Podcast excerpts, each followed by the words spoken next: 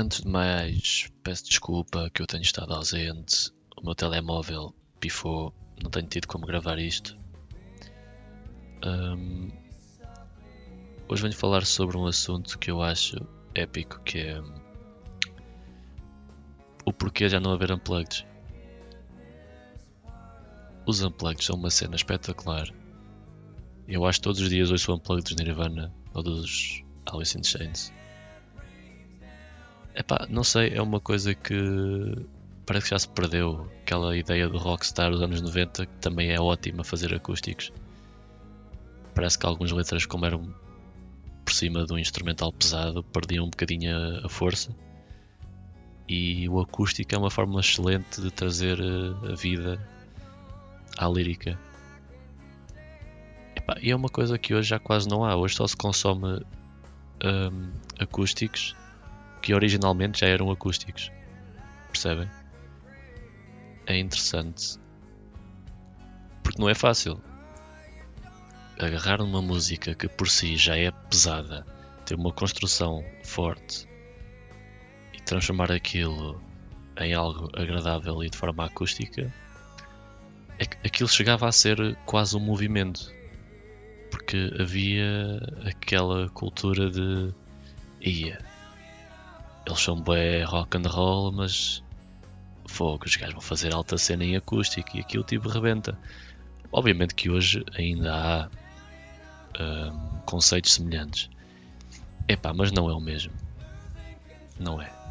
Tanto que hoje, se aparecesse um Kurt Cobain, hoje em dia, nunca na vida a guitarra acústica dele ia ser vendida como a do.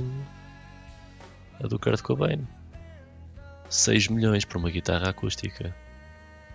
Está bem que é uma Martin de 1959, mas epá, ainda assim não deixa de ser 6 milhões por uma guitarra. E não sei se já viram, se não viram, acho que é obrigatório verem, nem que seja por conhecimento, não têm que gostar. Que é o Unplugged de Alice in Chains o mais épico e conhecido de toda a gente é o Unplugged Nirvana. É excelente, isso não temos dúvida nenhuma. Mas pessoalmente eu prefiro o da Alice in Chains. Porque o Lane já estava numa fase, o vocalista já estava numa fase terminal. Ele já mal se aguentava em pé e o gajo meteu a alma toda naquilo. E hum, uma coisa que eu gosto bastante nos Unplugged é hum, o contacto com o público. Aquilo parece muito a ideia de somos uma família. Quase que toca no ponto de o que é que vocês querem que a gente toque? Não, não treinámos essa, mas vamos ver. E tipo, depois rebenta uma coisa épica. Isto faz falta. Obviamente que há música boa hoje e que mas é, aquela magia dos anos 90 que eu infelizmente era demasiado criança para viver, hoje já não há. Epá, não há. Hoje o conceito de rockstar é diferente. Hoje ser rockstar é tatuar a cara. Antigamente ser rockstar era usar a roupa da avó e partir tudo.